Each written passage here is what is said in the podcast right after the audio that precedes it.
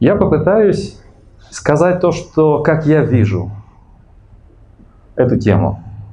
И я не хочу долго э, читать вам лекцию, может быть 45 минут, может 50, может 55.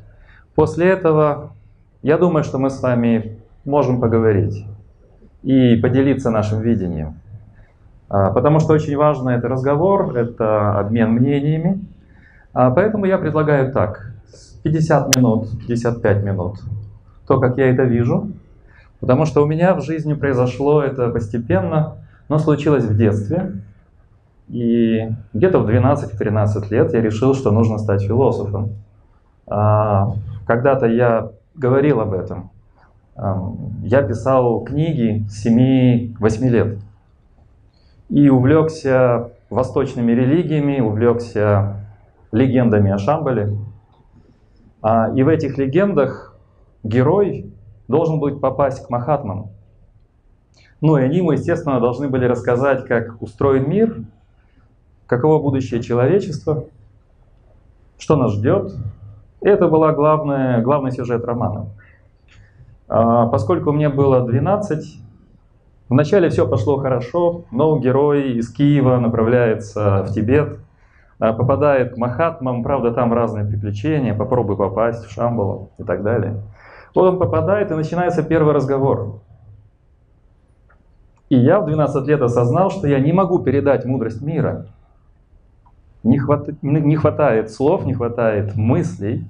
На приключения хватает для 12-летнего ума, а на то, чтобы передать мудрость Махатмам, этого не хватает. И поэтому я сказал, хорошо, подожду всего год, позанимаюсь философией и пойму, в чем мудрость мира, а, и продолжу свой роман. До сих пор занимаюсь философией, э, до сих пор пытаюсь э, в этом разобраться. Но что мне это дало? Это дало единство пути. Однажды начал свой путь, я прошел по нему до нынешнего вечера. Что будет после, не знаю, посмотрим. А перед тем, как э, поделиться своими мыслями по этому поводу, я хотел бы вначале задать вам три вопроса. Попробуйте включиться. Они для меня действительно важны. Первый из них. Считаете ли вы, что у каждого человека есть призвание – что у каждого человека есть предназначение. Кто так считает? Так, так. А кто так не считает? Раз, два, три, два. Неплохо. То есть некоторые считают, что у человека нет предназначения. Отлично. Что-что? Не буквально? Человек придумывает, мы об этом поговорим. Ну а тут подняли руки те, которые не, вообще не считают, что не надо заниматься чепухой, не придумывать э, предназначение. А второй мой вопрос. Э, считаем ли мы, что нужно найти свое предназначение? Что это поиск? Что нужно искать? Есть такие люди, они ищут. А это больше. И, кстати, они могут совпадать с теми, которые считают, что нет все равно они в тайне ищут.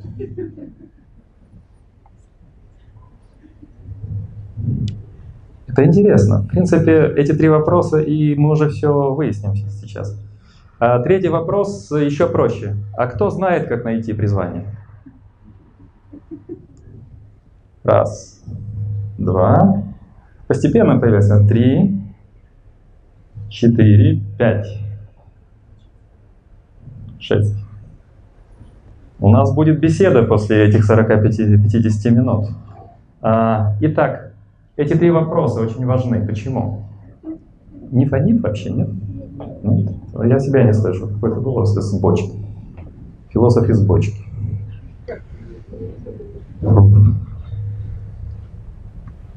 А, дело в том, что сегодня ответ на эти вопросы не очевидный. Давайте совершим маленькое путешествие. Это картина одного из английских романтиков. Она объединяет сюжет евангельский и то, что можно назвать мировоззрением. Вот Рождество наступает, Новый год наступает, и призвание стучится в дверь. Призвание имеет такой маленький фонарик. Это светоч мира, светоч мира. А откроем мы свою дверь или нет, это и ответ на вопрос, как мы можем искать его, как мы можем искать призвание. И я предлагаю вам вначале несколько вопросов. Первое, что мы понимаем под предназначением, призванием?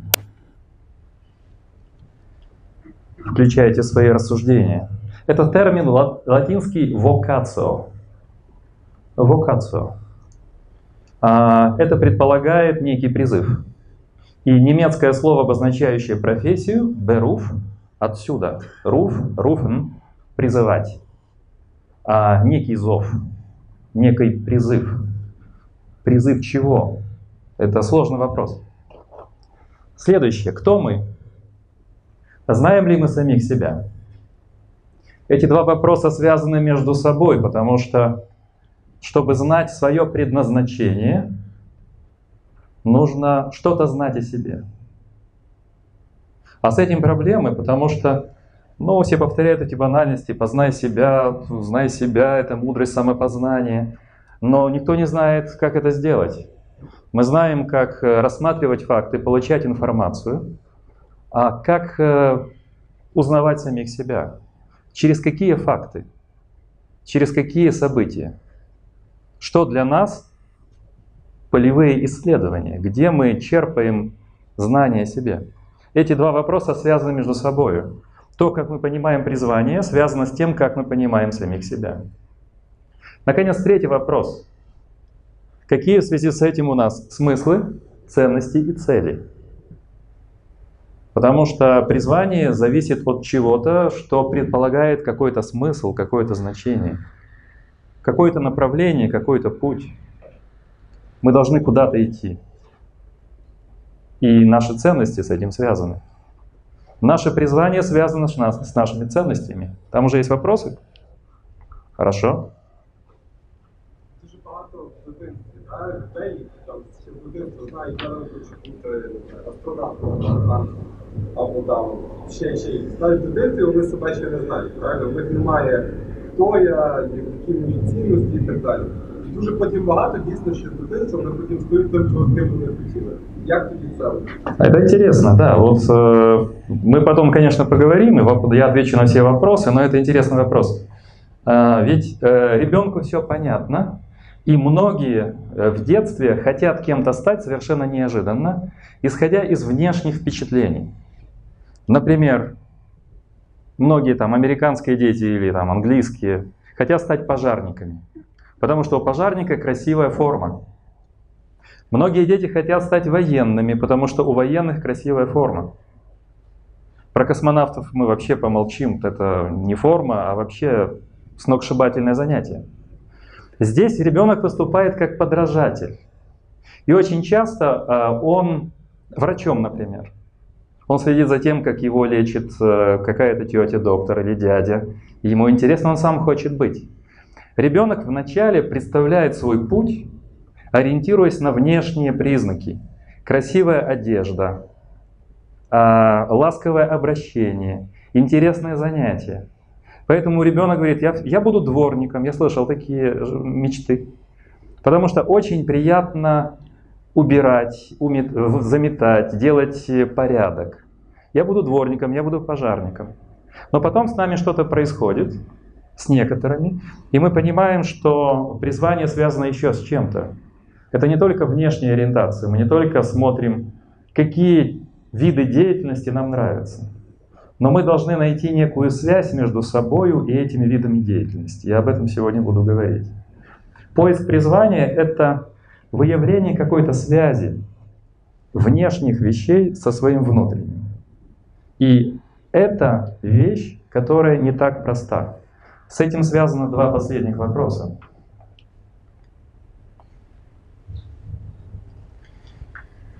Может, призвание и предназначение — это слова из прошлого? Может, они потеряли свой смысл? Недаром кто-то из вас не поднял руки — и, между прочим, это очень распространенная точка зрения в конце 20 века. Когда мы сегодня говорим «призвание», это опасное слово. И многие педагоги, мыслители, деятели искусства пытаются вернуть значение этого слова.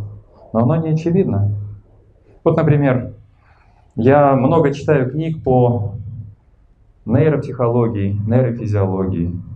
Одна из последних, очень известный автор, американка, нейрофизиолог, говорит, что наблюдая за нашим мозгом, например, 30 человек, если сейчас наблюдали за вашим мозгом, у большинства из нас при восприятии каких-то фактов, особенно связанных с сильными эмоциями, рисунок совпадает. Мы привыкли делать акцент на различиях, на уникальности, говорит она. Однако же у нас больше общего. Мы выросли на великой литературе, на искусстве, на мышлении, которое подчеркивает уникальность. А кто сказал, что уникальность нечто реальное? Что оно существует? Наша физиология говорит о том, что это не так, утверждает этот автор. Поэтому, утверждая о призвании сегодня, мы должны идти иногда против течения, понимать, что нужно еще показать, что уникальность осталась. Уникальность имеет какой-то смысл в этом море взаимодействия. И второй вопрос. Вопрос о призвании — это вдохновение или беспокойство и боль? Представьте себе, что для многих, если бы исчез вопрос о призвании, стало бы легче. Не думаете? Стало бы легче. Потому что очень часто призвание нас — это страх. Страх не состояться.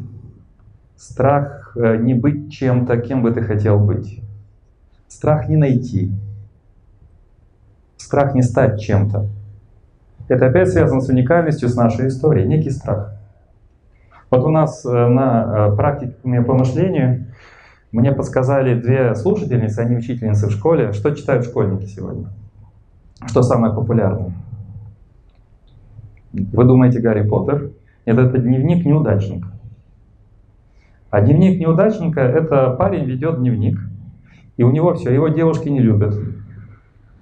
Я просто стал читать, так, посмотреть, что же там такое. Дев, девочки не любят, а, друзей у него в школе нет, ничего он не хочет, никаких целей нет. А, у него полное, как это назвать одним словом, спокойствие. И детям это нравится. Дети говорят, так вот, мне так тяжело, а вот смотри, вот герой же так себя ведет. И сразу это терапевтические книги. Этот автор написал их 12. Там еще книги созданы на эту тему. Запои школьники.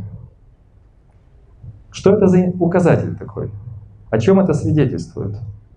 Может быть о том, у меня гипотеза, что призвание это бремя также. Оно давит на нас. Мы боимся не состояться, мы говорим, несостоятельный человек. Моя жизнь не состоялась. Я прожил несостоятельную жизнь. Не дай Бог. Тогда дневник неудачника лучше читать, и, возможно, это будет распространяться. Вот эти вводные вопросы, которые я задал. Три из них имеют позитивное значение. Что это означает? Как мы знаем себя? Кто мы? Какие наши смыслы, цели, Куда мы идем? Какие наши ценности? И два вопроса, которые нас немножко отрезвляют. Первый из них — нет такого слова сегодня. Вся современная цивилизация против призвания. И второй вопрос — мы не хотим чувствовать боль. Это вообще тренд современных людей. Очень много журналов. А, мы уже не говорим об идеях, ценностях, мы не хотим боли. Мы слишком чувствительны. Нас хотят спасти от этого, этой ранимости.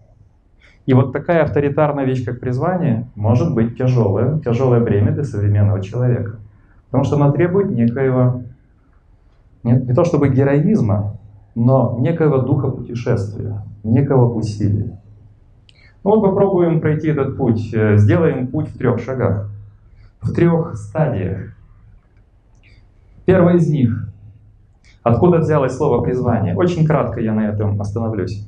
Власть судьбы. Кто призывает? Если мы будем читать древние трагедии, например, Софокла, Эдип, если мы будем читать религиозные мифы греков, римлян, если мы будем читать греческую римскую историю, Там ответ очень прост. Даже боги подчиняются судьбе. И если человек призван, то он призван скорее не для того, чтобы быть вершителем, а для того, чтобы быть иллюстрацией. Для того, чтобы быть картиной чего-то страшного или смешного. Таков Эдип. Если вы еще раз перед Рождеством перечитаете эту трагедию, вы увидите, что это прекрасный человек. И мужественный, и мудрый. Он разгадал загадку сфинкса. Он спас Фивы. Он самый почитаемый царь. У него самое лучшее намерение. Но судьба его избрала, чтобы показать на нем страшные картины, чтобы все ужаснулись. Человек с искренними намерениями, человек добрый и благочестивый, должен проиллюстрировать самые глубины падения. Зачем? Так хочет судьба. Судьба играет в начале и в конце трагедии со всеми персонажами. Потому что все в этой трагедии хотят уйти от судьбы. Хочет уйти его отец, которого он убьет. Хочет уйти его мать, с которой он будет жить как муж и родить детей. А его младенцем выбрасывают, чтобы он умер, для того, чтобы не сбылось страшное пророчество. Все в этой трагедии хотят уйти от судьбы. И судьба иронизирует над людьми, она подбрасывает свои ходы. Человек, желая уйти от судьбы, все глубже запутывается в ее ходах, предназначениях. В конце концов, судьба торжествует. Поэтому призвание быть учеником, героем, человеком, на котором судьба показывает свои картины. Судьба — это режиссер, мы актеры. А мы играем роли, смешные и трагические, но даже смешное переходит в трагическое. В этом смысле э, вот этот термин призвание, предназначение как раз отсюда. Мы предназначены, судьба нас предназначает. Вот, например, одного из э, древних героев судьба предназначила быть основателем римской цивилизации, Эней. Это его родовое древо. От Энея к Ромулу и Рему. Отсюда пошла цивилизация римлян и вся европейская цивилизация. Видите, немножко... Когда начинается христианство, начинается второй э, акт трагедии, связанный с призванием. Здесь все как бы становится на свои места. Человек призван Богом. Человек призывается Богом, и смысл жизни очень простой. К чему мы призваны? К блаженной вечной жизни. Тот, кто призывает, это Бог. И главное в человеческой жизни — услышать Божий зов, как услышал Авраам, как услышал Моисей, как услышала девочка 15-летняя, которую звали Мария, как услышали апостолы, как услышали многие-многие святые мыслители, короли, императоры. Они слышат глаз Бога и следуют за божественными призывами. История становится историей следования Богу. Более того, не только цивилизации и культуры, но также и каждый из нас является как бы последователем. Одна из главных мифических картин — это следование за Христом. Мы следуем, мы имитируем, мы уподобиться хотим божественной жизни. В этом наше предназначение. Э, в чем-то это э, сделаем маленький привал на нашем путешествии, в нашем путешествии. В чем-то это сходится с античной философией, с философией Платона. У Платона сильный мотив. Предназначение — это значит открыть своего внутреннего гения в себе. Или в греческом варианте даймона. Какое предназначение мыслящего глубокого человека? Понять, что в тебе живет твое внутреннее я, твой внутренний человек, твой даймон — и пытаться открыть его, обнаружить, пробудить. Вот это пробуждение внутреннего «я», понимание своего внутреннего «я», реализация своего внутреннего «я» — это и есть задача философии античной. В христианстве нечто подобное. Возможно, она взяла, э, эта традиция, теология, это у философии Платона. Может быть, потому что в Евангелии не совсем понятно. Тогда христианство — это примерно похожий путь. Наш внутренний человек, это термин апостола Павла, который должен проявиться. Тогда наш внешний человек умирает, а внутренний человек крепнет, проявляется. Учение о внутреннем человеке – это главная мысль христианства. Вот вам призвание. Вот вам ответ. Как найти свое призвание? Пробудить внутреннего человека, чтобы он проступил на передний план.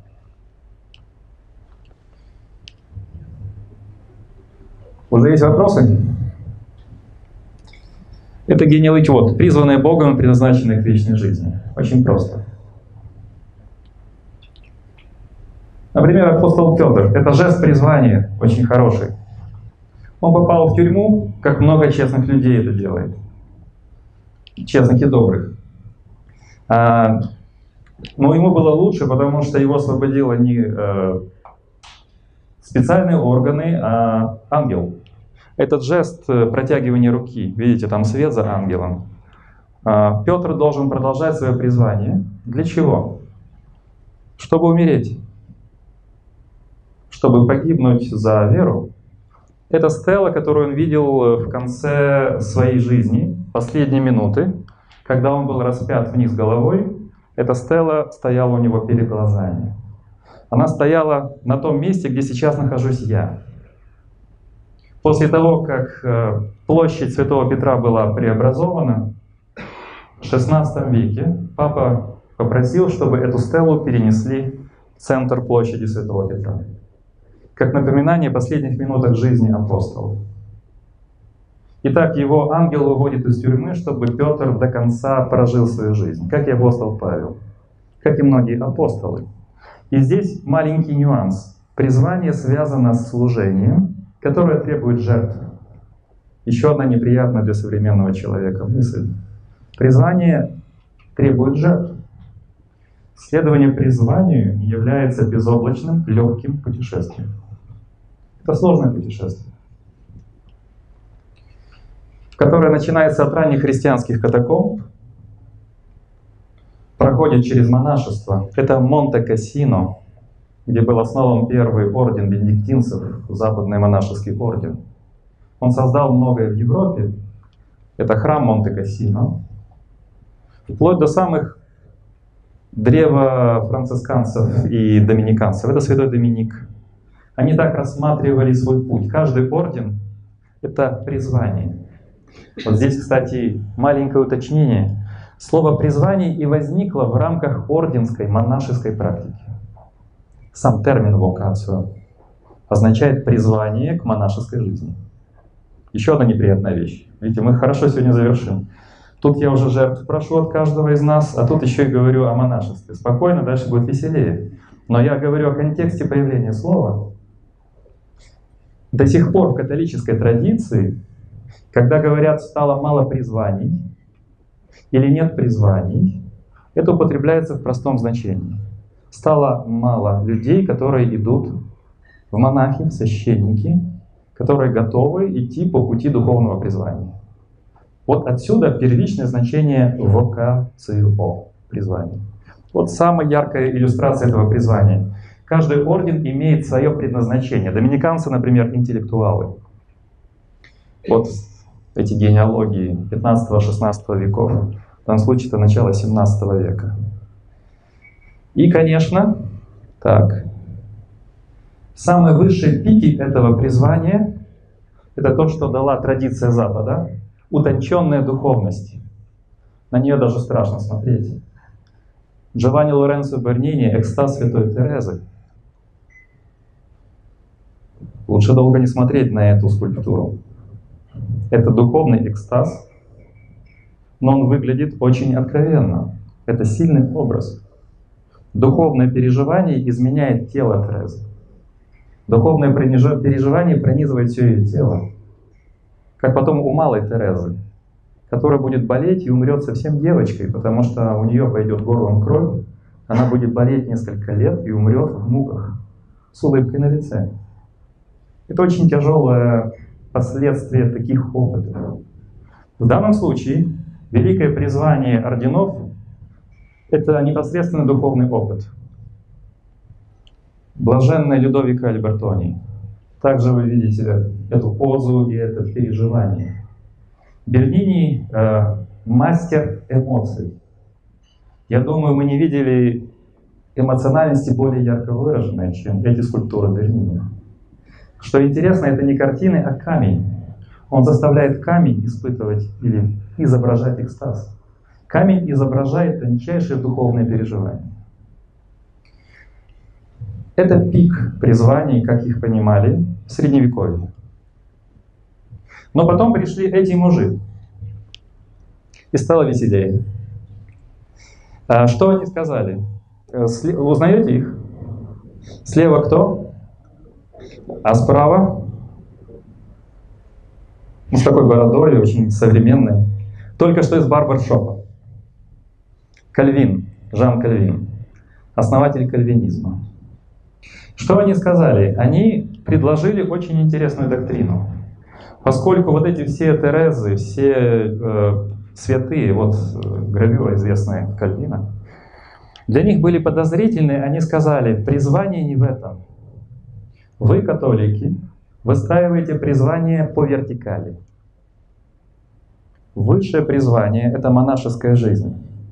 Пик призвания — это духовный экстаз, духовное служение, самопожертвование. Это сложный путь духовный, узкий. Все остальные типы жизни как бы второстепенно. Не то чтобы это было доктринально зафиксировано, но это предполагалось. А Лютер и Кальвин сказали, а мы выстроим не вертикаль призвания, а горизонталь. Горизонталь призвания говорит, что жизненное призвание состоит в самых простых занятиях. В каждом из них мы можем славить Бога. Каждый из них может стать окном в вечность. Достаточно делать то дело, к которому ты призван. Вот несколько фрагментов. Я тут не писал, чтобы вы не читали сегодня вечером много. Например, один из последователей э, Кальвина говорит, между проповедью Слова Божьего и мытьем посуды в принципе небольшая разница. Более того, разницы никакой. Мыть посуду, служа Богу, и проповедовать Слово, служа Богу, это то же самое. Узнаете что-то похожее из культуры, которая пришла вот недавно? Недавно для меня это 17 век, 16 век. Для меня это совсем близко. В последнее время я живу в тысячелетних, иногда таких прошлых периодах. А, это вчера. А, то есть протестанты выстраивают горизонталь. Они учат нас, что самые простые человеческие занятия освящены. Это освящение повседневности. Протестантизм привносит в нашу жизнь глубину повседневности, приучая нас к тому, что в каждой детали, которую мы делаем, я потом читал, что у японцев есть такое же, такое же концепция малых дел. Главное быть мастером в каком-то даже маленьком деле, мыть посуду, писать каллиграфически. Во всем этом мы можем достигать мастерства. А мастерство связано с некими высшими смыслами. Наше мастерство может быть очень простым, но мы приобретаем смыслы и цели, достигаем призвания. Умейте в каждом малом деле достигать призвания. Умейте, делая самые простые вещи, максимально хорошо. Вот я к вам шел пешком по улице Московской, а до него я из дома вышел и спустился по одной из улиц, где был большой банк, три банка даже. И там стояла елочка большая у банка. Она была украшена гирляндами. Елочка э, покосилась на бок, а гирлянды были только в одной части елочки, достигая чуть-чуть выше середины. Она была наряжена ужасно. Тот, кто ее наряжал, не достиг своего призвания.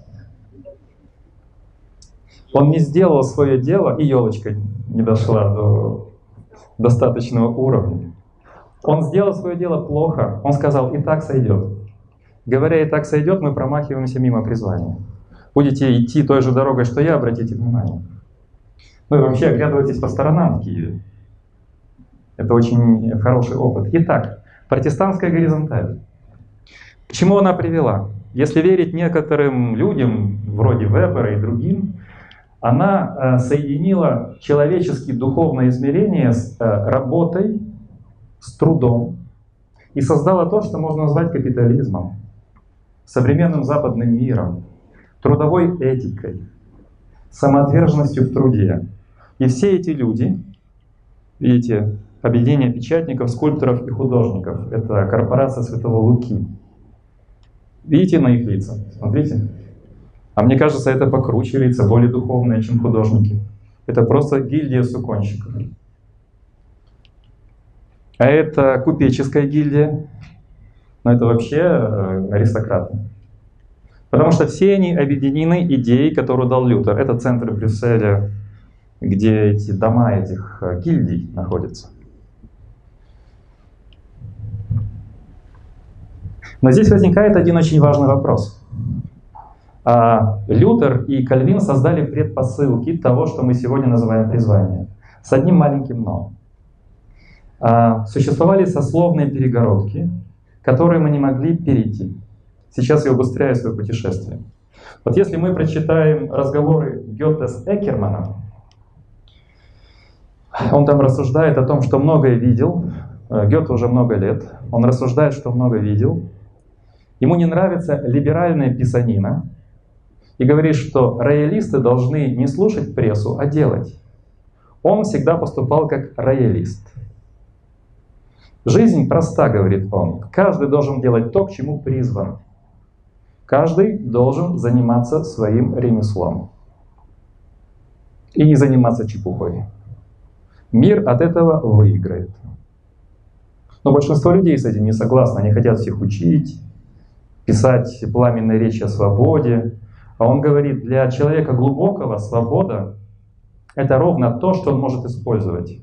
Нам не нужна другая свобода, больше свободы, которой я не могу пользоваться.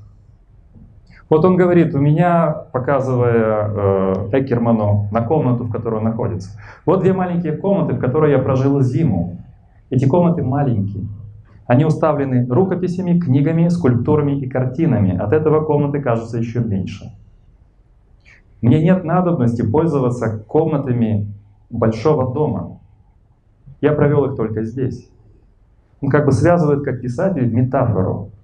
Нам достаточно маленьких комнат, чтобы жить в большом мире.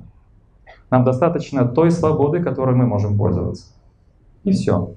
Для этого нужно пользоваться тем, что ты умеешь, заниматься ремеслом, которое ты призван. В этом есть минус. Какой?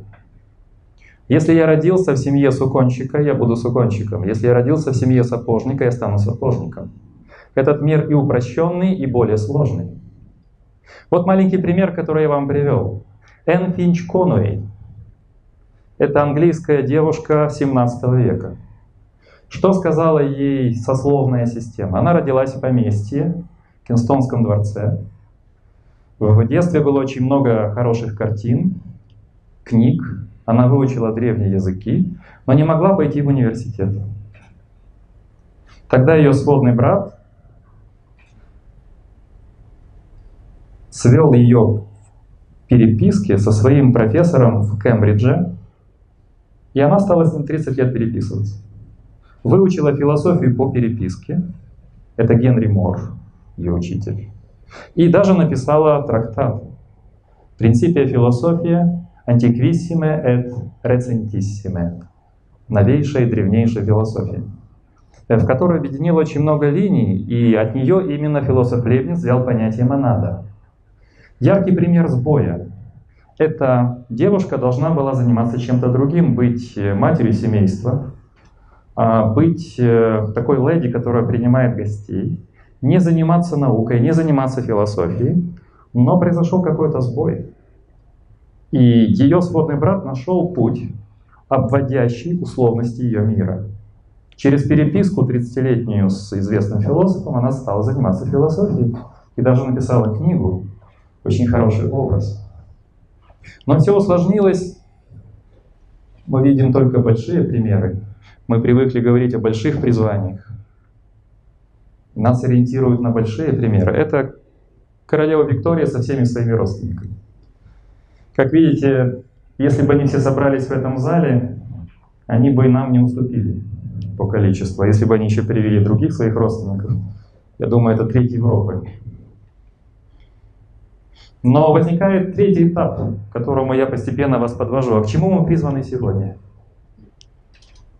Потому что мы ушли многие от религии, от э, духовных практик, в которых и появилось понятие призвания.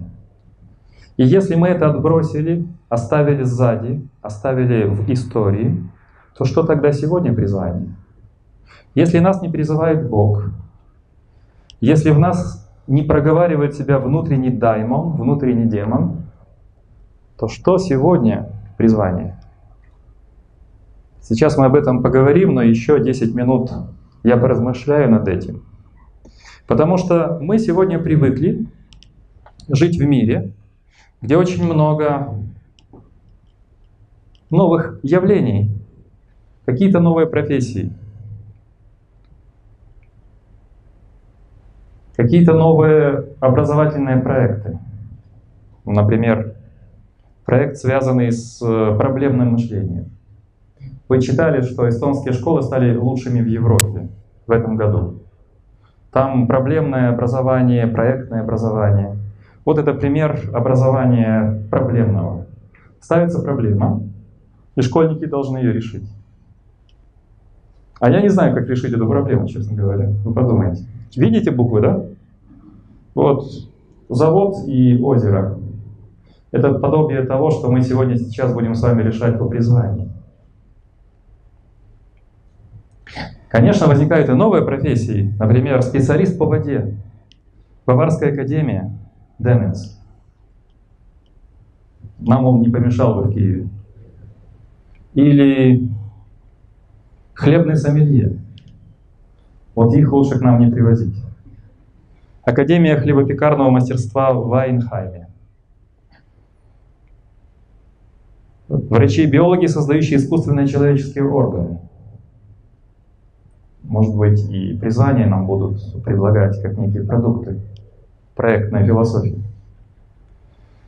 Очень много профессий, очень много открытий. Но возникает вопрос. Мы не рождены для какой-то профессии. Профессия не становится главным в жизни человека. То, где мы работаем, не имеет значения очень часто, потому что мы меняем работы часто. Мы меняем работы, мы меняем страны, но в таком случае, что значит находить себе призвание? Что значит открыть себе призвание? Что значит увидеть свое предназначение? Если мы живем в разорванном, фрагментарном, изменчивом быстром мире. Я не хочу на этом долго останавливаться, но задумайтесь о том, что сейчас очень быстро меняются тренды и очень быстро меняются э, те или иные на такие направления. Вот только появилось, всем сказали, что нужно, чтобы быть успешным, состоятельным, нужно покупать красные кубики, зеленые мячики и оранжевые треугольнички, условно говоря. И все люди, обеспеченные, необеспеченные, это делают, слушают тренеров, покупают эти вещи, а через полтора месяца, через полтора года раз все исчезнет. И тогда говорят, нет, нужно покупать треугольнички белые, мячики желтые и зеленые квадратики. Ура! Вот теперь мы знаем наше призвание, знаем, куда идти, покупаем, слушаем тренеров, читаем книжки. Через полтора года новые мячики. У нас в голове это все не укладывается. Вчера был Гарри Поттер, мы написали, ну наконец мы нашли книгу человечества главное. А сегодня дневник неудачника. А что будет завтра? Вы знаете, у этого неудачника есть большое преимущество. Он ведет дневник. И вот здесь прокол, мне кажется, этого писателя. Вот я думал, думал, в чем прокол? Если неудачник ведет дневник, то его нельзя назвать неудачником. Этот писатель, который великий, 12 книг написал, прокололся, провалился. Потому что, чтобы вести дневник, нужна такая дисциплина, внимательность к себе, а наблюдение за своими эмоциями, решениями, поступками, которые неудачнику не снилось. Кстати, один из, одна из моих старых рекомендаций. Начнете вести дневник, и уже нам трудно быть неудачниками, потому что мы общаемся с собой. Но, тем не менее, когда все так быстро меняется, как мы можем говорить о призвании? Я предлагаю вам несколько наблюдений. То, что мы делаем и в Кова-Гуру, то, что мы делаем в наших группах, то, что я практикую и наедине с самим собой. Первый шаг — научиться быть внимательными к себе. Чтобы открыть призвание, чтобы открыть свое предназначение, нужно стать внимательным. А как стать внимательным к себе? Попытаться сделать эти три шага. Попытаться разобраться в том, как я вижу мир, какое мое мировоззрение, какие мои ценности и принципы. Между прочим, недавний наш практикум показал, что это непростая вещь. Например, у нас была такая практика вот те, кто сейчас сидит, попробуйте практиковать сейчас. Во-первых, описать эти три слова. Нормы, ценности и принципы. Что это для вас обозначает? Второе, придумать два примера конкретных принципов, ценностей и норм. И попытаться выстроить для себя их в определенный порядок. Что более фундаментально? Как это взаимодействует? И как это влияет на ваши поступки?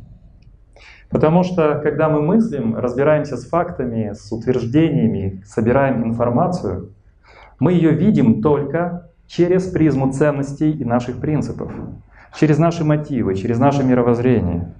Это предрассудок считать, что мы можем свободно познавать, собирать факты, анализировать, потому что мы не обнаружили те глаза, которые смотрят на эти факты, смотрят на эти информационные блоки.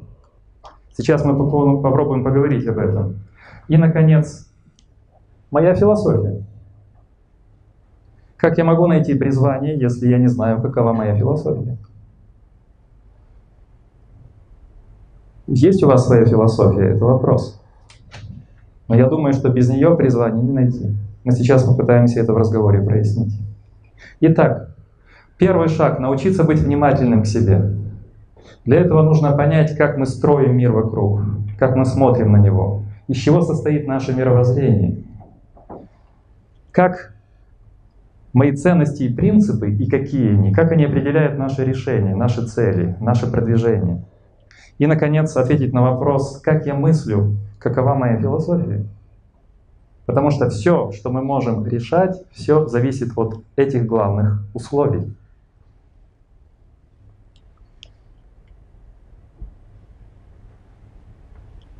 Вот здесь возникает второй момент.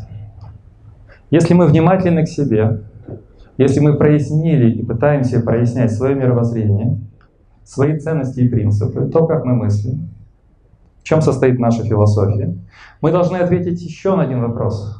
Наблюдая за собой, э, мы должны взвешивать. Я сейчас приведу несколько конкретных примеров. Мои природные задатки и таланты – существует банальность, что у каждого человека есть талант. Наверное. А он знает об этом? Ну, например, вот вернемся к Гёте. Я вам говорю всем, вы свободные люди. Да, мы свободные люди. А что это значит, быть свободным человеком? А, что значит совершать свободные поступки, мыслить свободно? Ну, когда я читаю социальные сети, я не вижу, что там свободные люди. Когда я гуляю по улицам или читаю что-то, или вижу что-то, мне не кажется, что мы свободны.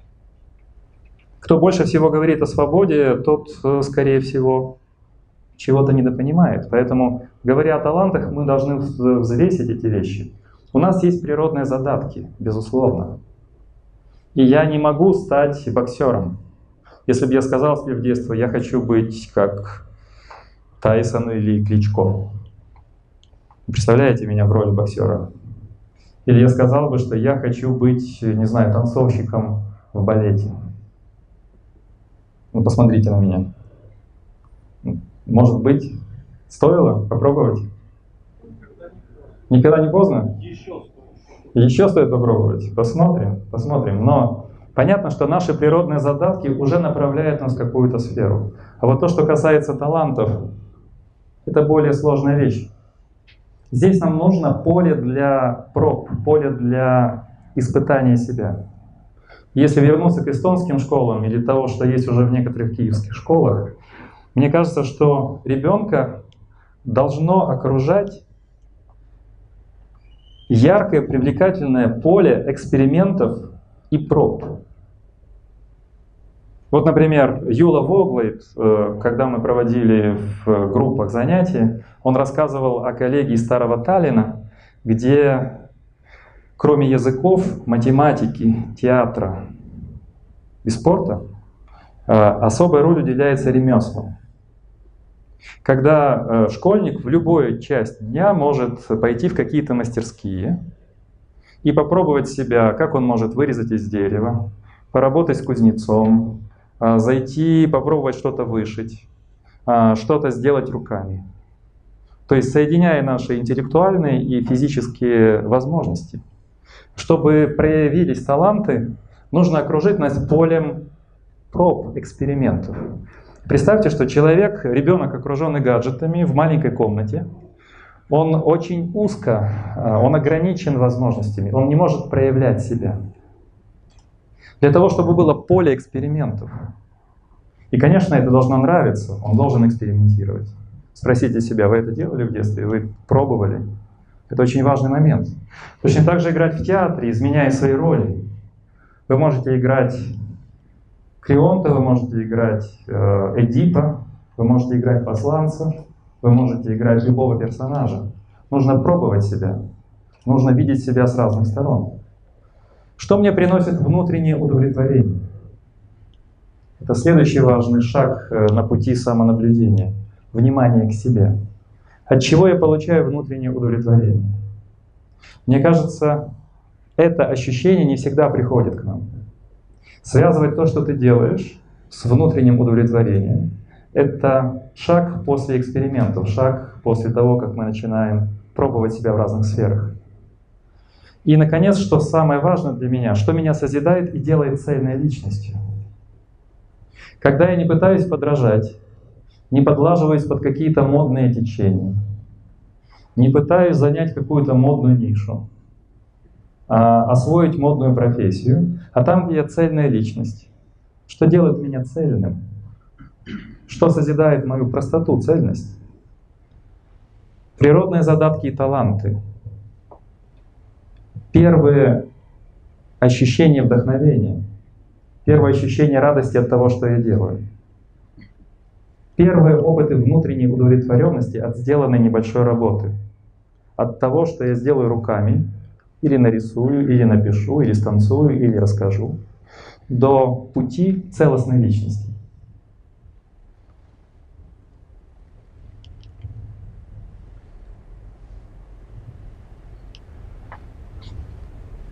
И тогда в этом пути мы можем сделать следующие шаги. Это то, что делаю я постоянно. И то, что, как мне кажется, может нам помочь. Сейчас я делюсь опытом, который сам пережил.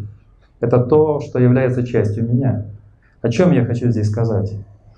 Мы сказали о смыслах и целях, которые важно прояснить. Второе — связь между моим внутренним миром и реальностью. Третий момент — связь между мною и другими людьми. Понятно, что когда мы сегодня все более эгоцентрики, мы все менее общаемся, нам это трудно. И, наконец, самое важное — определение пути. Связывание всего, что я понимаю, ценю, все, что я делаю, в целостность собственной жизни. Вот здесь мы сравним японское понимание мастерства и призвание по протестантскому канону, хотя я католик, а не протестант. Это значит, все мелкие, небольшие дела, все мысли, эмоции, встречи, решение.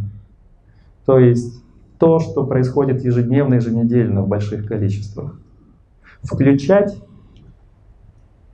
в некий путь, в то, что можно назвать целостностью собственной жизни. Что дает нам целостность? А, то, что мы делаем, не должно разрушать нас. Всякое мельчайшее дело должно стоять в порядке моего развития, моего внутреннего удовлетворения. Многие вещи приходится делать не с полной радостью, но нужно понимать, что они необходимы для, опять же, этой целостности. А, вот вы знаете, здесь я скажу о своем опыте. Я вначале думал, что можно идти на компромиссы. А, можно заниматься тем, что тебе не интересно. Можно идти на сговор, а, пытаться нравиться, пытаться делать какие-то шаги, которые могут каким-то образом в будущем пригодиться. Но я ощутил, что это ложный путь. Чем раньше мы поймем, что твоя целостность, твоя цельность, та возможность быть внутренне удовлетворенным, ощущать внутренний мир, понимать цельность своего пути, она и открывает то, что я называю открытием призвания, предназначения.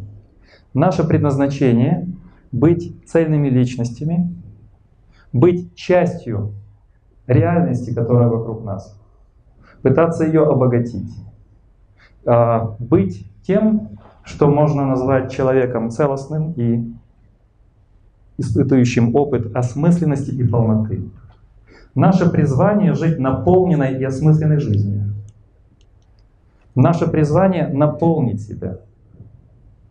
Не быть полупустыми, не быть э, треснутым сосудом, дырявым сосудом, из которого выливается, высыпается все, что туда попадает. Это проходит как через сито через дырявый сосуд. Почему сосуд дырявый? Потому что и так сойдет. В принципе, мы не обращаем внимания на то, что мы называем самими собой. В принципе, как ни странно, наш мир и вот эти наши ощущения и мысли мы никогда не считаем важными. Потому что мы живем вовне. Мы не считаем самих себя на самом деле чем-то ценным. Я наблюдаю так, мне кажется, что это часто повторяется э, в людях. Мы не придаем себе этой ценности. Поэтому еще раз, открыть свое призвание, это значит обогащать свой опыт осмысленной и наполненной жизнью. И здесь не важно, чем ты занимаешься, конечно. И здесь я могу согласиться с Кальвином и Лютером, но также могу согласиться со старой католической традицией. Здесь наши помощники Платон, Конфуций. А, но при этом мы не должны слишком высоко взлетать вверх. Главное найти в каждом маленьком деле вот эту возможность продвижения. Все, что мы не делаем, обогащая друг друга, обогащая себя, это и есть нахождение призвания. А, вот в целом то, чем я хотел поделиться. Не будем здесь, чтобы меня не ослеплял свет. Теперь очень кратко, в чем, как найти свое призвание? Очень простой вопрос. Понимать, в чем опыт осмысленности и полноты. Чем бы мы ни занимались, призвание — это не вопрос о том, чем я занимаюсь. Призвание — это не вопрос, какое место я занимаю в социальной иерархии.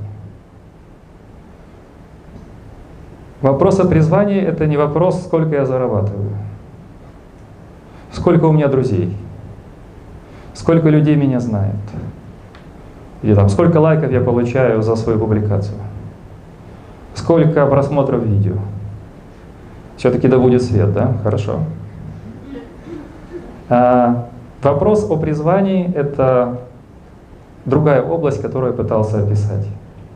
Предлагаю поговорить, обсудить эти детали, и если у вас будут конкретные вопросы, я попытаюсь давать более фактологические примеры и ответы. Пожалуйста, если у вас возникли, во-первых, комментарии к тому, что я сказал, или есть вопросы, я с удовольствием отвечу. Я думаю, есть второй у нас микрофон? Да, есть, я буду передавать. Да, вот, пожалуйста, тут есть уже на первом ряду Евгений. Тогда я предлагаю передавать порядок. Э, у меня вопрос к слайду, который был вот по таланту, способностям и все пункты, которые там были. Mm-hmm. То есть у меня возник такой вот конфликт, ведь таланты, способности – это внешняя оценка, а призвание – это внутреннее ощущение внутренний эффект. То есть нет ли тут конфликта между этими вещами? А талант – это внешняя оценка? Ну, мне кажется, да. Абсолютно говорят, у тебя вот талант к этому. То есть он внутренне не может понимать, э, допустим, к чему у него способности. Это же какая-то внешняя оценка, ему говорят, у тебя вот это получается хорошо с нашей точки зрения. Э, представим себе, что у вас нет таланта играть на фортепиано, а вокруг все говорят, Женя, ты прекрасный исполнитель, как хорошо, у тебя талант пианиста, ты рихтер, ты второй рихтер. Ну и вы начинаете да, играть дальше и дальше. Говорят, блестяще, талантище, просто громадный. Вы продолжаете играть на фортепиано. То есть призвание, признание со стороны других э, делает ваш талант пианиста реальностью? Нет, ну в таком случае они врут просто. Я же не могу, не имея таланта, играть хорошо. То есть они не лгут. А вот у нас такой разговор, мини-мини-разговор, такой вот вопрос-ответ. Значит, они не лгут только в том случае, если у вас есть талант. Мы можем педагогически поддержать человека. Да, Петя, у тебя талант. Талант рисовать. Если таланта нет, тогда мы лжем. Или просто поощряем. Но в данном случае, если таланта нет, то поощрения не помогут. Они могут таланту реализовать себя, могут поддержать, и в нашей жизни должны быть поддержки. И как Юла говорил, и я знаю на примере своего деда, и вокруг самый лучший педагогический ход – заинтересоваться маленьким ребенком и сказать, какой ты молодец. Как это интересно. А что ты здесь нарисовал, а что ты здесь написал. А почему ты хочешь туда пойти? А почему тебе нравится это? Почему то? Это начинается игра на выявление этого внутреннего пути. Если это просто внешняя поддержка, это полезно в становлении. Но чаще всего таланты — это то, что в нас вложено. Хорошо, другая ситуация. Человек работает на работе. Все вокруг ему говорят, о, у тебя это классно получается, ты такой молодец, спасибо тебе большое, и так далее, и так далее. А человек удовлетворения не чувствует при этом. Как, как, как тут быть? А, это значит, что таланты у нас для разных видов деятельности. У нас могут быть таланты в разной сфере, в разной меры талантов. У нас могут быть таланты иерархические. Да? Например, мы можем печь хлеб. А, я, например, мог играть на скрипке. И мне говорили, что я могу стать скрипачом. Я неплохо писал маслом этюды и натюрморты. Я мог стать художником.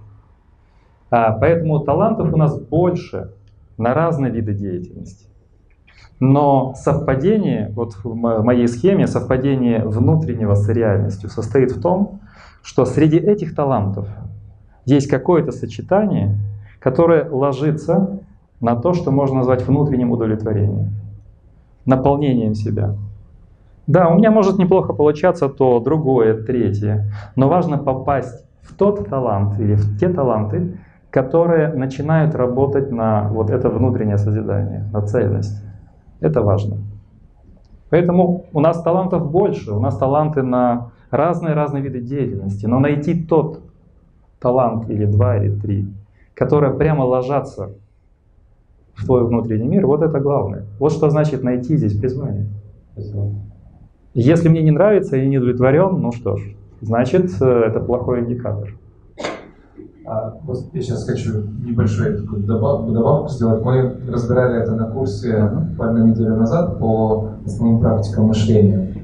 И э, мы выделили три категории. Да? Первая категория это предпосылки, а... Задатки. Задатки, да. Угу. Задатки. И можно нарисовать такую схему. 10 задатков, 5 талантов и одно призвание. И можно ли привести и сказать, что у нас есть много задатков, чуть меньше талантов И только благодаря нашему волевому решению мы реализовываем наше предназначение как реализация одного из талантов. Да, это хорошее описание. Получается так, что задатки, ну это в виде треугольника можно изобразить. Задатки — это наши природные возможности, их много, но они ограничены все равно. Опять же, я не могу быть боксером, например, или там танцовщиком. А выше, когда мы выстраиваем треугольник, это таланты. Задатки есть, но если не работать, если не реализовывать, не пробовать себя, эти задатки никак не реализуются. А среди талантов только некоторые попадают в точку, вершину треугольника. Вот э, путь к этой вершине треугольника — это попадание в призвание. А это мастерство не только воли, это мастерство отказа. Вот мы говорили неприятное слово «жертва», мастерство отказа. Я понимаю, что хотя это у меня хорошо получается, вот я скажу, как я для себя ответил на вопрос. Да? Вот, э, не боюсь повториться, мне кажется, что это личный опыт, он проверенный. А, вот когда я играл на скрипке, я э, плохо играл на верхних позициях. Я понял, что мои возможности ограничены. Я буду средним скрипачом.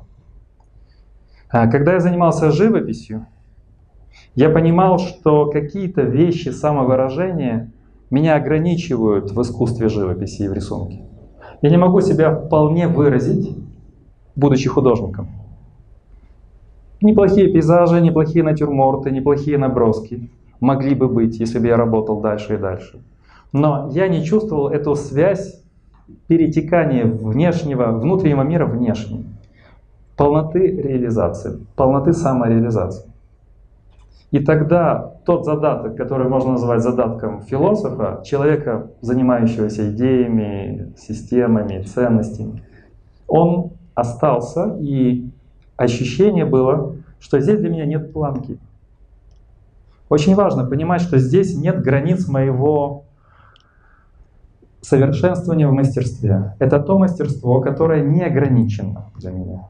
Вот это ощущение открытости мастерства, когда я могу идти дальше, дальше, дальше, дальше, если захочу, если захочу, если буду работать, оно создает ценность того, что ты делаешь. В других вещах таланты есть, но я чувствую, что здесь я не могу идти дальше, что здесь мастерство остановится. А это всегда плохо. Например, я хочу быть мастером в чем-то. Я его достигаю в 35 лет, например, и все останавливается. Тогда мой внутренний мир, моя цельность, вкладывание себя в какие-то виды деятельности попадает в кризис. Чаще всего лучше избирать те виды деятельности, с которыми можно пройти дальше, расти дальше, которые открыты для постоянной шлифовки. Это не значит, что мы должны все работать вот в этой сфере. Опять же, работ может быть много.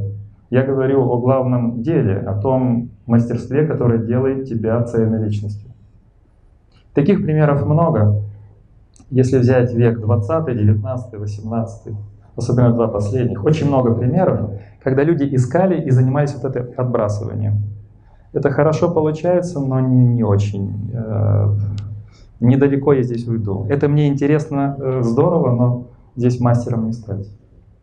Я подчеркиваю, что мастером можно становиться в самых простых вещах. Еще вопросы, пожалуйста. Передай микрофон. День добрый. Э, вопрос такой. Э, мы говорили про то, что есть таланты, есть их осознание, есть удовольствие в процессе. Вот. И мы упоминали в том числе жертву, дисциплину. Вот. И, соответственно, вопрос. Если в процессе увлечения своими талантами, их развития, в какой-то момент явно чувствуешь усталость. Вот. Какой момент э, и по каким критериям можно понять, что это не совсем тот талант, который твой, либо э, наоборот заставить себя или как-то смотивировать идти дальше и его развивать? Вот, э, как-то так. Как, как различать между собой не твое и э, то, на чем стоит, на что стоит приложить усилия? Я еще раз уточню, удовольствие в процессе есть, возможно, оно многолетнее, но есть какая-то усталость, и такие этапы происходят циклично, возможно, с разными талантами. Нужно быть готовым к усталости всегда. Я тоже иногда испытываю усталость от университетского преподавания даже. Усталость от э, постоянной работы на какие-то утонченные вещи. Это нормально. А хороший актер в театре иногда устает от э, того, что он делает. Но для меня здесь важный индикатор. Например, мне сегодня не хочется идти на занятия, не хочется идти на лекцию, мне не хочется взяться за анализ вот этой главы. Но через 2-3 минуты, через 20 минут, через маленькое усилие, я вижу, что чувство удовлетворенности, оно возвращается. Усталость отступает, если это дело тебе нравится. Усталость — это мимолетные, иногда побочные результаты перенапряжения, усиленной работы. Но, например, если я актер театра или если я преподаватель, я чувствую мимолетную усталость, но люди меня зажигают, люди меня вдохновляют. Два-три удачных ответа студента. Хорошо написанное эссе. А, глубокий разговор. Хорошая реакция, хорошо поставленный вопрос. Мгновенно все ставят на свои места. Опять вспышка, и ты включен. Конечно, иногда нужно отдыхать. Нужно на неделю-полторы отключаться. Вот там была фотография с медитацией, с прогулкой по парку, слушанием музыки. Но призвание никогда не утомляет. Мне кажется. Если возникает длительная усталость, если она не уходит, мне кажется, что это как раз индикатор того, что это не главное. Значит, нужно искать другой сфере. Затянувшаяся усталость – это значит то, что не приносит мне удовлетворения. Я в нее, честно говоря, не верю. Если человек находит свое призвание, он всегда будет... Я называю это воскрешением. Человек снова возрождается. На каждом этапе усилия он возрождается. Дневник неудачника об этом не говорит. Маленькое усилие вознаграждает. Почему? Это можно петь гимн усилию, гимн дисциплине. Она не ради того, чтобы уничтожать себя, а чтобы снова запустить эту радость, эту наполненность. Дисциплина не для того, чтобы нас угнетать, а для того, чтобы убрать минутную слабость, минутное разочарование, какие-то кратковременные, скажем, сомнения. Это возвращается. Длительная усталость, значит, нужно бросать это дело. Пожалуйста, еще вопрос?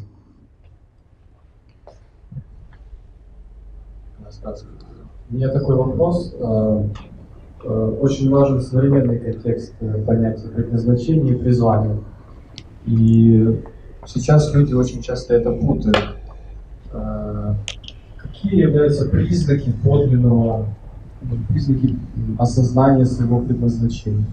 Как мы можем посмотреть на человека и сказать, да, он нашел свое предназначение, или нет, он заблуждается, он следует ложной концепции. То есть какие признаки мы можем выделить? Это вопрос.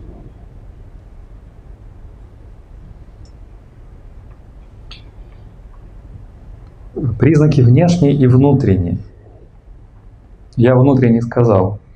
Чем бы человек ни занимался, он чувствует, что он эту целую жизнь свою выстраивает дальше. Все небольшие занятия, они позволяют ему создавать свою биографию, создавать целостный путь жизни. Не распадаясь, не впадая в щели, не разрушая себя. А внешний признак — это то, что у тебя получается. Маленькое чудотворство. Ну, не знаю. Человек хорошо делает тату. У нас был один из э, примеров в группе. Да? Художник, который пошел делать тату. А почему? Потому что он любил рисовать. А это была возможность рисовать. Плюс еще общение с людьми. Причем я не сторонник и не поклонник этого вида деятельности. Он мне не очень нравится как э, консерватору, но у него получается, ему хорошо.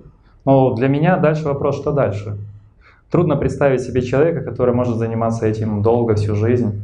Это значит, он должен подбирать и соединять это с какими-то другими вещами. Ну, например, человек может начинать как художник тату, а закончить каким-то Рембрандтом. Или наоборот, начинать Рембрандтом, а закончить э, художником, разрисовывающим тело. Но здесь э, важно, чтобы э, во-первых, у тебя светились глаза, ты был маленький чудотворец, во-вторых, другие видели, что у тебя получается. и ты получал это внутреннее удовлетворение. Еще раз подчеркиваю, это современно. Это не значит, что мы должны заниматься чем-то выдающимся. Не значит. А, но на самом деле мы занимаемся чем-то выдающимся, потому что мы занимаемся самими собой здесь. И людьми, которые нас окружают. Фактически мы возделываем самих себя. Если это не современно, я не знаю, что такое современность. Возделывание самого себя, развитие самого себя в тех или иных направлениях. Так, чтобы развитие имело этапы постоянно, оно продлевалось, оно шло дальше. Чтобы человек не иссякал в 20 лет, в 30 лет, не заканчивал все в 35 лет.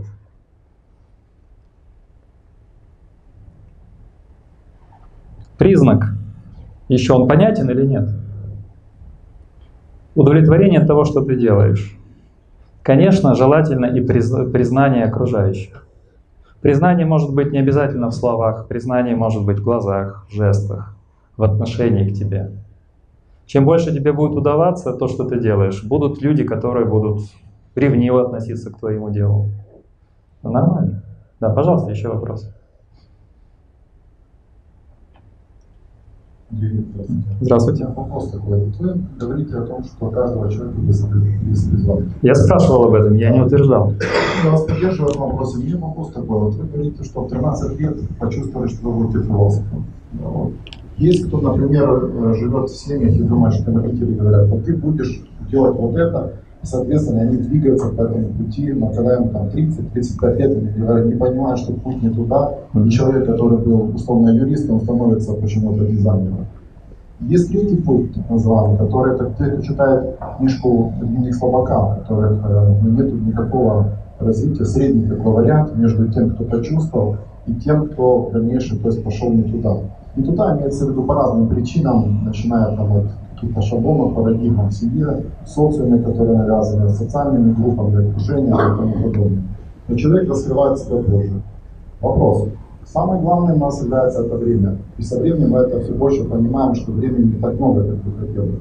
Возможно, вы подскажете какие-то основные направления, как лучше развить сильную сторону, как лучше ее раскрыть вот, на более раннем каком-то этапе, чтобы, соответственно, сэкономить это время.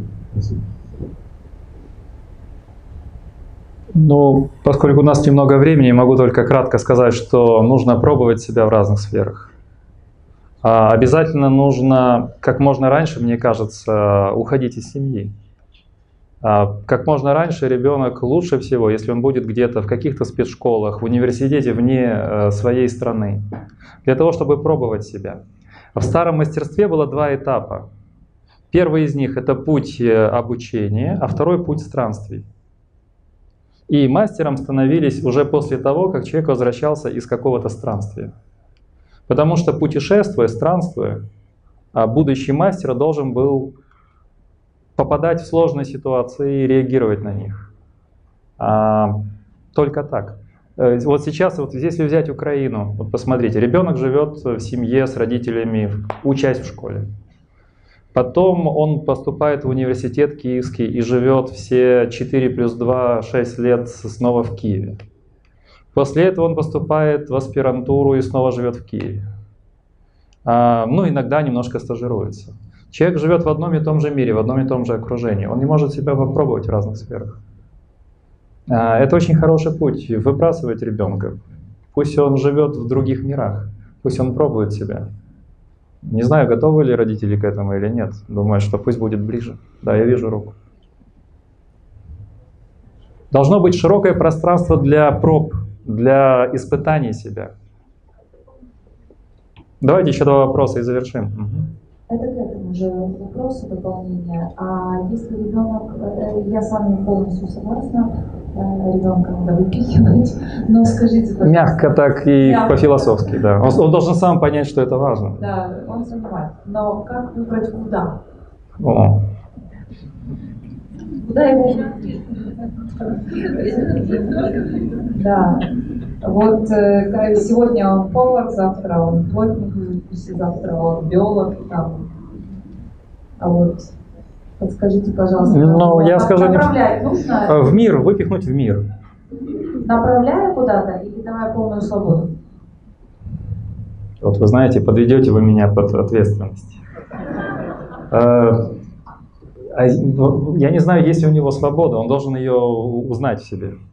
Давай ему полную свободу, это значит давать все возможности для безрассудства. Ну, потому что в таком возрасте свободу нужно пережить. Как он дома может свободу пережить? Но он не может почувствовать себя свободным. За ним смотрят любящие его родители, очень любящие, очень-очень любящие. И он не свободен. А хочется сделать что-то без родителей. Ну вот бросить его в мир, а куда? Мир большой, можно куда угодно.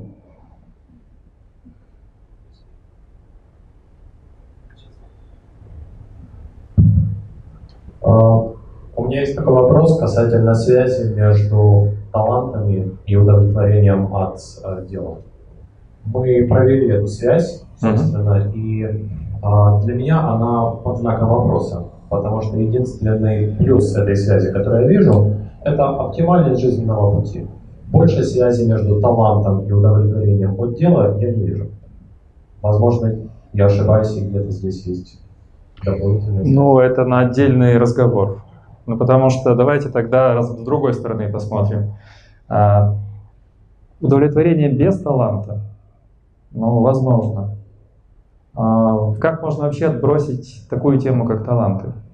Это тема, которая, кстати, отдельная. В словаре европейской философии там есть статья «Талант» очень интересная. Она проходит через все древние тексты. Она есть и в Евангелии. А мы там в, в притче раздаются таланты разным людям, и кто-то их развивает, а кто-то их собирает в коробочку и потом возвращает назад. Помните эту притчу? Я не, не, не вижу пути возможного без э, развития талантов.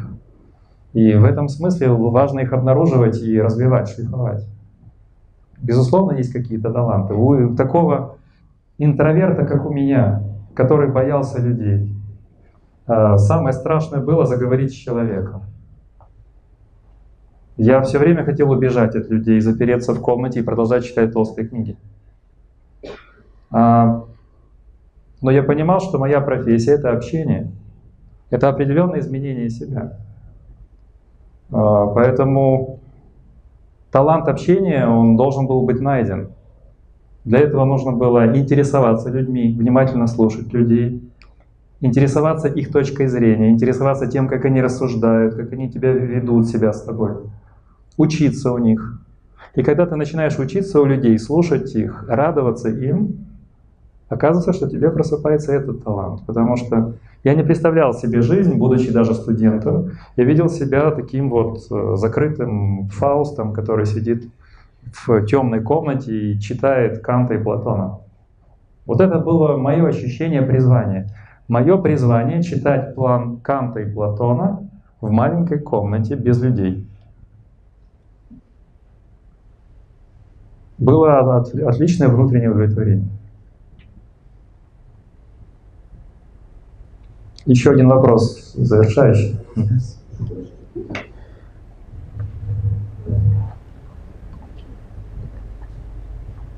Это просто очень хорошо, что я оказался вне дома очень рано. В 13 лет я уже не жил с родителями. Просто этот опыт изнутри. Вначале у 13-летнего подростка иногда слезы. Он маме думает, плачет. Он хочет домашнего тепла, он вспоминает домашний уют, любимого песика что-то мама приготовит, домашний очаг, домашняя лампа, папины картины, висящие на стене, и вот ты один, без мамы, вот, вот. И подумаешь, слава Богу. Ну, потому что ты закалился, ты прошел эту жизнь, ты сам реагировал на все, ты пробовал себя в разных сферах. Ты мог сделать что угодно и попасть в какие угодно истории. Да, пожалуйста. У меня вопрос такой. Э, как можно соотнести э, понятие предназначения и судьбы? На примере, например, Робинзона Круза, который в детстве усовершенствовался, развил в себе навыки, ну, например, там, он хорошо э, шьет на машинке и так далее, но попадая на необитаемый остров, он не имеет такой возможности. Вот как соотнести предназначение и понятие судьбы? Спасибо. А, в христианстве это я быстро буду отвечать. Это называется промыслом, а не судьбой. А, мы знаем, что этот роман религиозный, и в советской версии он был урезан на тему религиозных сюжетов. Этот человек, который не знал своего призвания до тех пор, пока не очутился на необитаемом острове. Это протестантский роман. Он связан с тем, что призвание человека остаться человеком и служить Богу даже в самых сложных обстоятельствах. И он выстроил свою жизнь. Он стал наблюдать течение дней, он стал работать, он стал прикладывать усилия, главное из которых было оставаться личностью, которая общается с Богом. То есть призвание ему открылось через такую руку судьбы или вмешательство проведения. Это очень религиозный роман. То есть иногда, я вот сказал бы так, судьба или проведение, оно иногда нас подталкивает. Вот первый слайд, который я э, дал, стучит в дверь призвание наше стучит в дверь. Это значит внимательность к шансам, которые тебе дают, к возможностям, которые тебе предлагают. Это очень важный навык понимания. Прислушиваясь к этому, можно попасть, открыть в себе. Тут последний вопрос, пожалуйста. А можно не вопрос, а несколько маркеров свои наблюдения? Да, почему же нельзя? Очень коротко. А, четыре маркера, которые я увидела ну, вот в работе с людьми, как найти свое признание. Какие-то из них общеизвестные, какие-то менее. А, ну, первое, если вы себе представите, что вы получили всевозможное признание, любые деньги и все, что могли себе только пожелать, чем вы занимались. И обратная сторона, если вы все абсолютно потеряете, все равно чем бы вы хотели заниматься? Потому что призвание – это источник энергии, оно само по себе дает энергию. А второе, если э, у вас совершенно нет сил, вы устали, вы вспоминаете свой главный смысл, свое признание, и вы наполняетесь силой. И вы готовы идти, вы вскакиваете. И то же самое, если вы утром встаете, вспоминаете, и вы готовы вскакивать, несмотря на то, что хочется спать, и готовы идти делать. Третье, если вам кажется, что в процессе исполнения вас окружают самые главные люди, вообще самые классные, интересные на свете, это очень редкое чувство, значит, вы именно в том месте, где могли бы быть. Вот, мне кажется, это хороший такой маркер, когда вы уже попали в эту среду.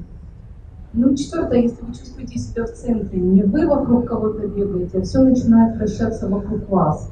Каким-то образом вы становитесь, а, ну, как бы Бог напрямую с вами говорит. Вы становитесь проводником вот этой высшей энергии и выражаете ее ну хорошо, если это совпадет. По первым двум пунктам я с вами согласен, говорил другими словами. По поводу третьего, интересные люди. Но здесь есть на чем говорить, о чем говорить. Четвертый, ну, не знаю. А, у вас слишком оптимистическая картина. Э, призвание, призвание часто, еще раз, Понимаю, ну мы просто выросли, у меня нет времени, чтобы вот эти вещи обсудить. Мы выросли в культуре сейчас, где саморазвитие, оптимизм, быть бодрячком, э, идти вперед, постоянно чувствовать вперед. Я не о том хотел сказать. Иногда это труд, иногда это потери, но это значит, я иду по пути призвания также. Иногда это страдания, глубокие переживания. Главное, на что они работают. Я становлюсь цельным, я заслужил свое право быть самостоятельным. Несмотря на потери близких людей, иногда непонимание окружающих. То есть я бы взял вашу схему, но добавил бы немножко светлой грусти светлой грусти. Хорошо, тогда мы... Еще есть вопрос один, да? Ну хорошо, давайте, да, пожалуйста. То я буду быстро отвечать. А кому? На такие вопросы нельзя быстро ответить, потому что... Согласны, что должна быть немножко светлой грусти чуть-чуть? И, да, и без страданий. Надо любить страдания. Хочу присоединиться к светлой грусти и э, сказать, что слушая вас, во-первых, большое спасибо за прекрасную лекцию. Эм, я э, из, из пунктов, которые вы назвали, эм, э, составила такой некий рецепт.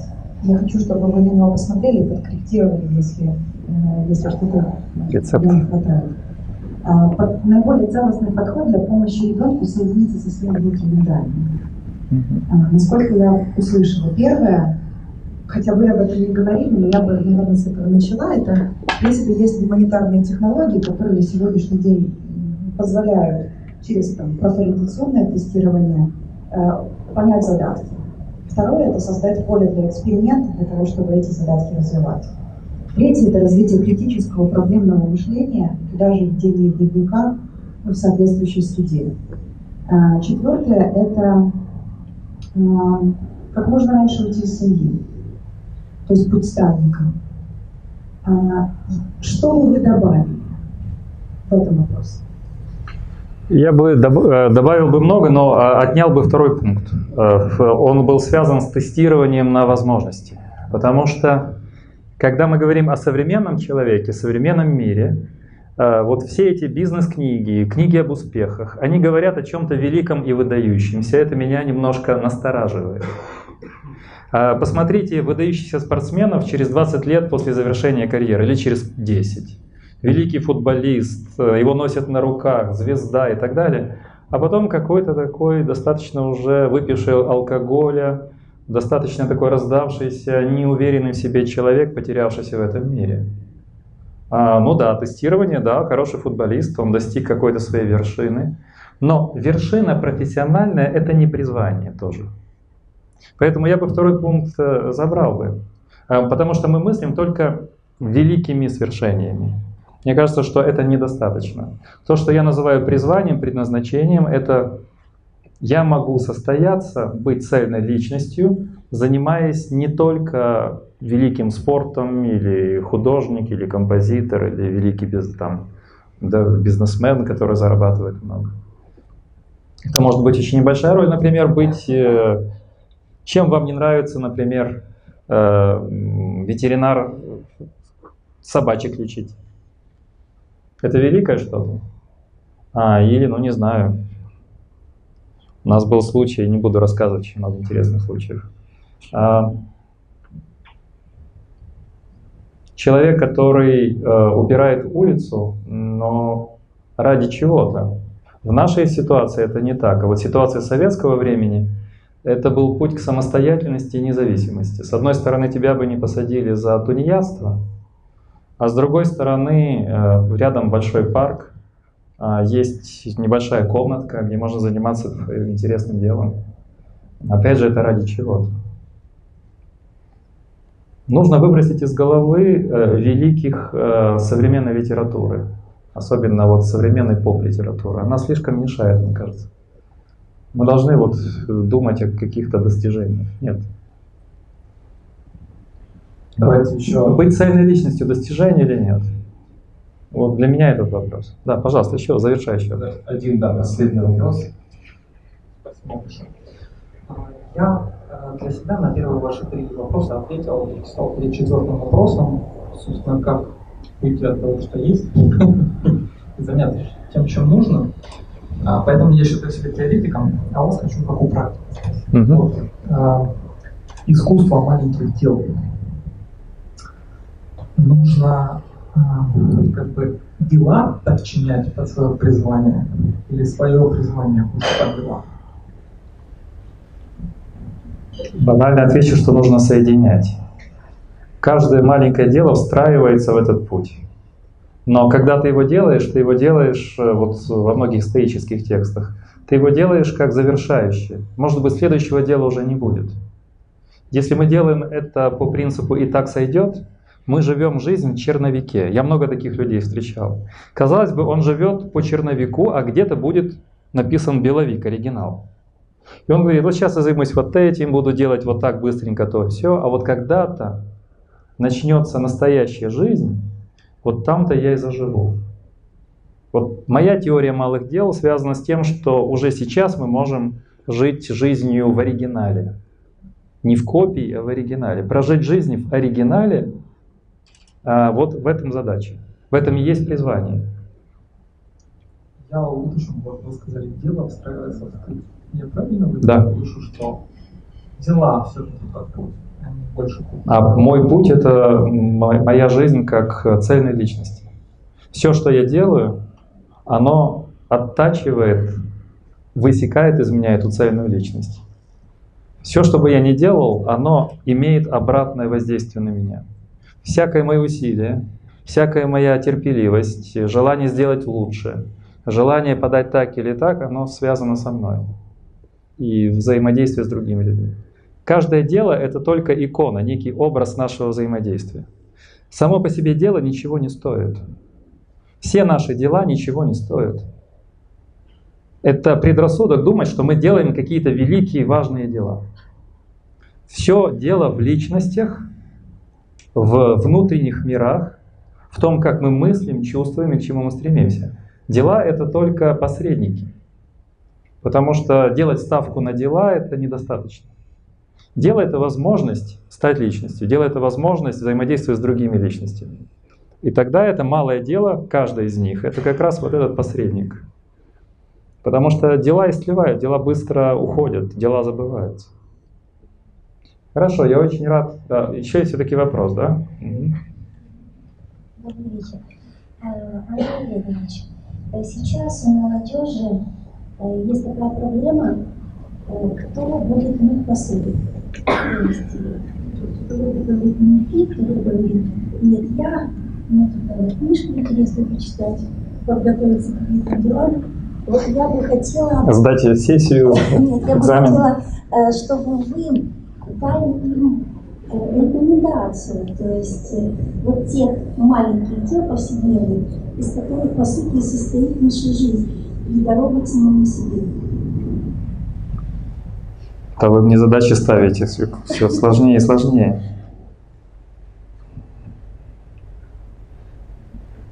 Можно я? Пожалуйста. Спасибо, Нет, нет, я бы, я бы сказал так, пусть это прозвучит немножко банально, я бы сказал так, дать человеку понять, а, что вот то, что он сделает, для вас очень близко и дорого. Оценить его усилия. Одно дело, когда он моет посуду, и никто этого не замечает, ты должен помыть, ты обязан помыть, мой за собой посуду, не оставляй грязную посуду. А сделать это мытье посуды каким-то небольшим, не то чтобы праздником, но каким-то событием. Да? Чем-то, что больше мытья посуды. Разыграть такую мизансцену, при которой человек, помыв посуду или убрав за собой тумбочку, или, не знаю, вы, вы вынеся мусор, вдруг становится каким-то, какой-то орел появляется такой. Да? Вот вы даже ничего ему не говорите, посмотрите на него, но он вдохно, вдохновляет на мытье посуды. Вот это ответ. Вдохновить человека помыть посуду. А как, это уже зависит от индивидуального подхода. И тогда он будет еще просить, будете говорить, а можно я уже помою? Нет, нет, я, вот, я буду только мыть. Да, и вот а есть у меня еще возможность услышать другой вариант. Да, не, у меня голос хороший. Слава богу, есть двое детей. Это задаток природный. Да. Талант — это певческий талант, а призвание — это быть певцом или воспитателем маленьких детей. Я считаю, что у нас в семье успешный опыт, и он связан вот с следующим. Мы понимаем, что мы живем в современном мире, и, например, 200 лет назад были определенные социальные какие-то задания, условности, которые нужно было выполнять, чтобы мы жили, находились в этом социуме. Например, для понимания нужно себе представить, что вы живете 100 лет в будущем, вы живете где-то на Марсе, у вас будет совершенно, ну, Марс колонизировали, совершенно другие задачи, роботы будут мыть посуду, да? Но в нынешнем социуме, в нынешнем условии проживания.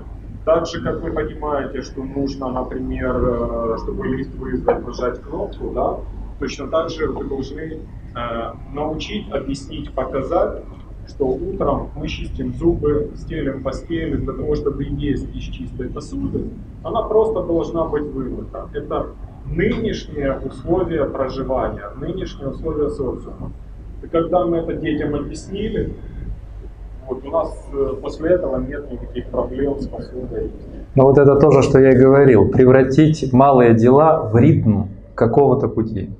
Наша жизнь, она ритмична. И много дел малых кажется незначительными. Но, например, в любых практиках, какая разница 200 лет назад, 100 лет назад, Главная задача – это мы сами. Она никогда не изменится. Поэтому я говорю, что дела ничего не решают.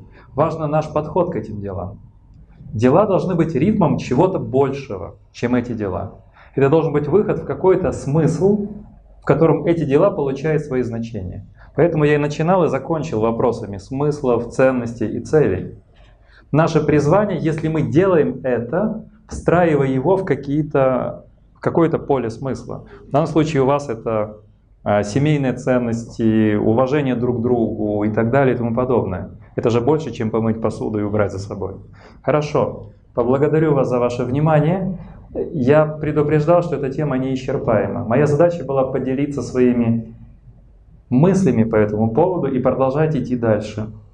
Никаких рецептов я не давал и дать не могу, а могу показать то, как я это вижу. Поэтому благодарю за внимание и хорошего вам вечера.